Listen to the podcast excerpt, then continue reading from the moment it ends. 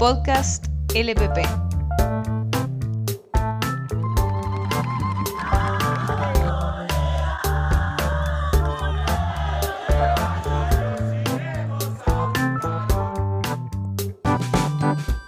Las derechas sean unidas. América Latina en retroceso. El continente latinoamericano ha sufrido una rápida transformación ideológica en los principales países de la región. La última década había sido caracterizada por gobiernos que, a pesar de no pertenecer a partidos de izquierda, llevaron adelante políticas de avance en la región en materias de derechos sociales y económicos. Sin embargo, las últimas elecciones celebradas en Argentina, Brasil, Chile, Colombia, Ecuador, Paraguay y Perú otorgaron la victoria a candidatos alineados hacia la derecha. Políticas económicas neoliberales, endeudamiento externo, fortalecimiento de las fuerzas represivas y desestabilización de los sectores trabajadores son constantes que se extienden más allá de las fronteras nacionales y que se alinean a su vez con las directrices de Estados Unidos. Si las heridas de años de explotación siguen abiertas, ¿cómo es posible que las derechas retornen al poder? En los distintos países de la región, la derecha ha asumido el mando de los gobiernos mediante el voto popular. Sin embargo, en países como Brasil y Paraguay, la decisión tomada en las urnas estuvo condicionada por medidas políticas y judiciales. Las destituciones de Dilma Rousseff y Fernando Lugo concluyeron anticipadamente sus mandatos y prohibieron la participación de sus partidos en las posteriores elecciones. En otros países, la llegada de estos gobiernos fue impulsada por una campaña de deslegitimación de los líderes progresistas y a su vez de encantamiento sobre los candidatos conservadores. Esto se vio principalmente promovido por los medios de comunicación y sectores de poder. Así, la derecha vuelve a tomar el poder de las principales potencias del continente, como no sucedía desde las últimas dictaduras militares. El gobierno de Iván Duque eh, se inscribe en el contexto de ascenso de las derechas en la región sudamericana y no sabemos si aún de su consolidación. Al inicio de la gestión de la Revolución Ciudadana convergieron muchas fuerzas sociales producto de toda una de más de una década de lucha antineoliberal, de mucha movilización, de mucho combate en las calles, de mucha presión social, organización, que llegan a un límite cuando eh, Rafael Correa asume la presidencia. Entonces empieza en ese momento un proceso en donde estos movimientos sociales no sabían cómo, cómo actuar respecto al Estado. Y se empieza también a crear una especie de cascarones organizativos de reemplazo, pero que en realidad lo que hacen es dejar sin sustento organizativo al pueblo. Pero al mismo tiempo, eh, la revolución ciudadana, digamos que ha sido el proceso de mayor envergadura y que ha podido solucionar muchísimas de las carencias de la sociedad ecuatoriana eh, y que ha podido incorporar mm, muchas de las agendas de la izquierda revolucionaria de, siempre ¿no? en la historia de este país. Entonces es un proceso bastante contradictorio.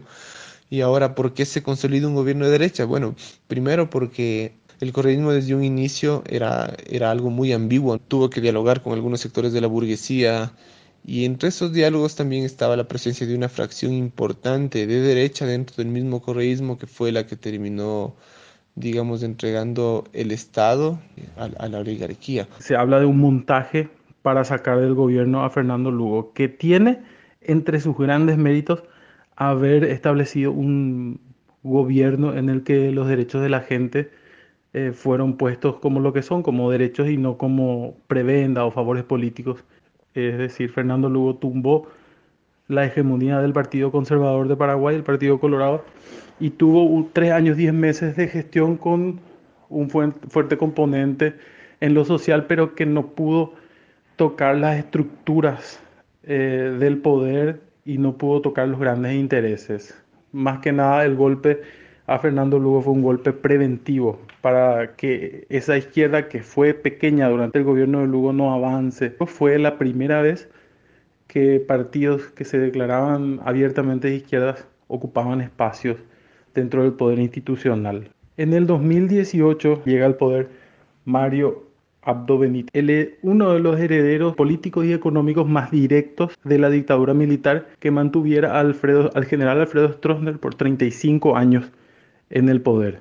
Se consolidó un gobierno de derecha debido a que no hubo un buen candidato que sucediera a Bachelet, por un lado. Luego hubo una dispersión política en la fila del progresismo que finalmente la derecha como nunca actuó unida y más convincente que la centroizquierda. Los gobiernos de derecha que se han instalado en América Latina en gran medida son como respuestas, reacciones a, eh, a gobiernos de centroizquierda que se han visto afectados eh, por temas de corrupción, por otra parte porque han generado expectativas que no se han logrado del todo cumplir. Entonces tenemos una derecha mucho más empoderada y eso eso también ha hecho que tengan los apoyos y los triunfos electorales en América Latina que en otros tiempos habría sido difícil concebirlo. Todo esto está acompañado de una falta de discurso serio, profundo, de parte de los sectores progresistas, centro-izquierda. Entonces, claro, es una derechización cultural que es muy compleja la llegada de Bolsonaro deja, yo creo, ah, me parece, a todos los eh, líderes de derecha de la región con una, es decir, se va, se va mala, más a la derecha Bolsonaro, por lo tanto a ellos los deja en un margen de acción mayor. Pueden decir cosas en, esa dirección eh, sabiendo que hay alguien que está más a la derecha que ellos, por lo tanto eh, se corrió la línea.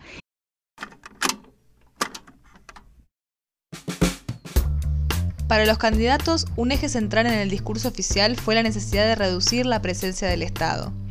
Esto se plasmó en políticas que apuntaron a reducir el gasto público, fomentar la apertura del mercado y favorecer la flexibilización laboral en detrimento de los y las trabajadoras.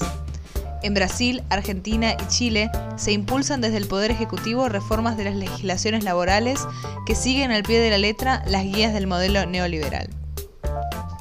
El endeudamiento externo es otra de las similitudes que se experimentan en la región. A pesar de que varios países hayan atravesado fuertes procesos de desendeudamiento en las últimas décadas, se desarrollaron nuevos acuerdos con el Fondo Monetario Internacional y otros organismos de crédito.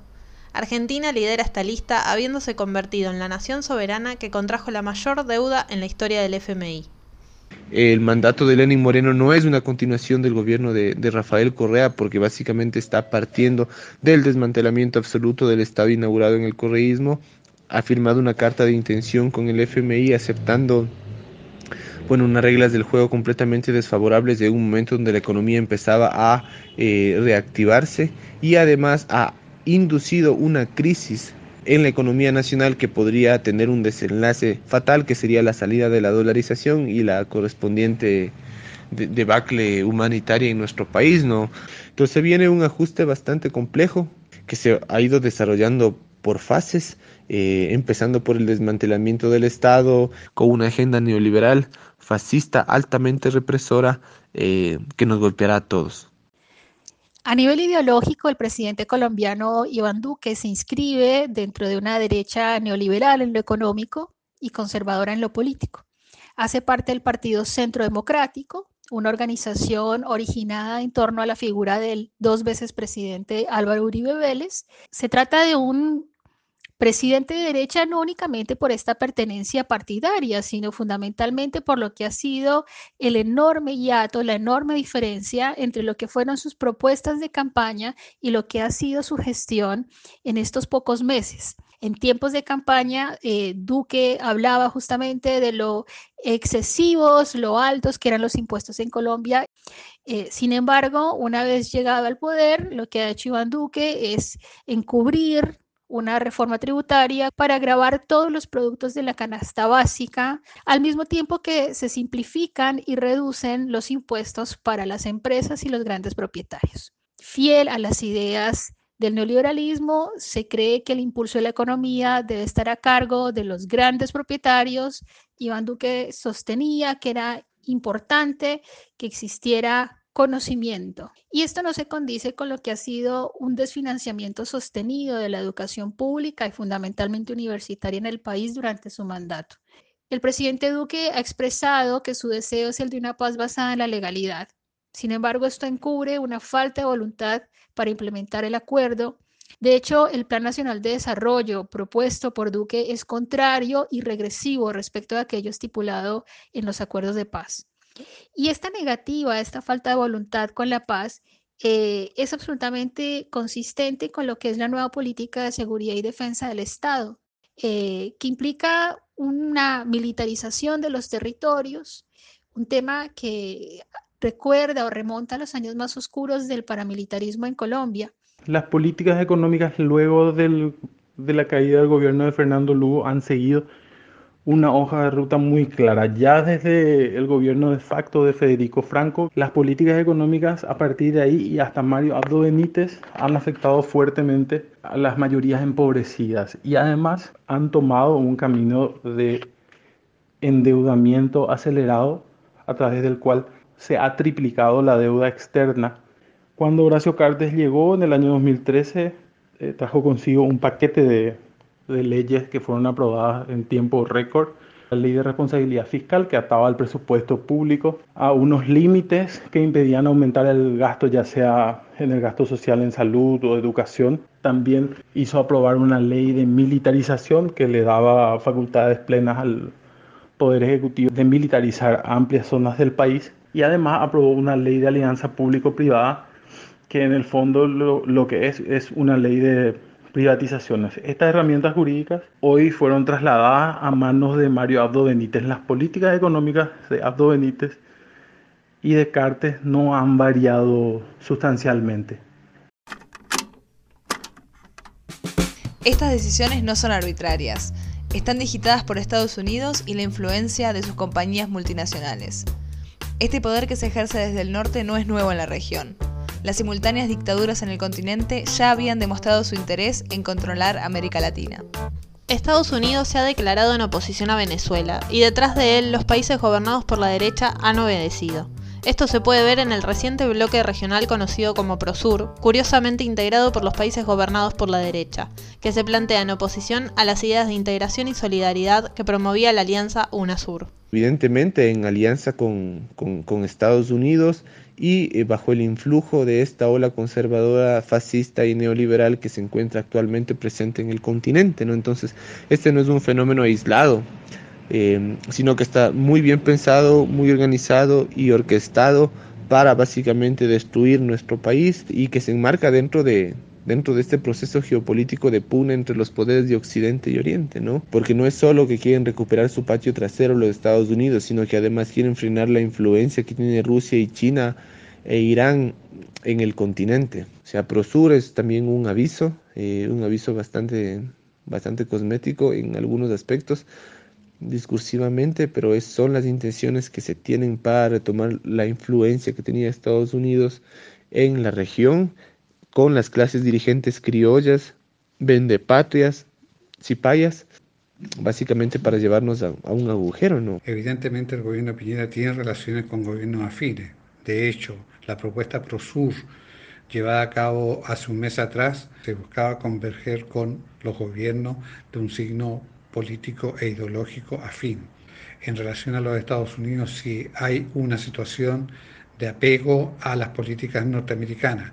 Al igual que otros gobiernos de derecha de la región, el presidente Iván Duque ha sido claro en su apoyo a la política norteamericana de Trump, ha realizado ya dos visitas donde no únicamente ha conversado con las autoridades estadounidenses, sino también con el legislativo de este país, con la academia, eh, con el mercado de valores. Eh, y en las dos oportunidades, Duque ha regresado muy optimista acerca de lo que él considera una agenda común y una este, relación de cooperación entre ambos países. Esto, por supuesto, no representa una novedad. Sabemos que Colombia ha sido históricamente un país que o cuyos gobiernos han apoyado abiertamente la política norteamericana. Que estos tres últimos gobiernos que sucedieron al de Fernando Lugo han, han mostrado una abyección absoluta a la política exterior del gobierno de los Estados Unidos. Todo lo que la agenda norteamericana marca es cumplido al pie de la letra por estos gobiernos. Este es el estado de situación. Los retrocesos son riesgos latentes para las poblaciones empobrecidas, los sectores obreros, las diversidades y para cada derecho conquistado tras décadas de lucha. Actualmente no se vislumbra el fin de la derecha en la región. Es fundamental entender que en América Latina las políticas neoliberales no se dan de forma aislada, sino que responden a intereses de los grupos de poder. Por lo tanto, este proceso va más allá de los nombres, los candidatos y los partidos. Se trata de lo mismo de siempre, una lucha de oprimidos y opresores que los pueblos deben enfrentar unidos.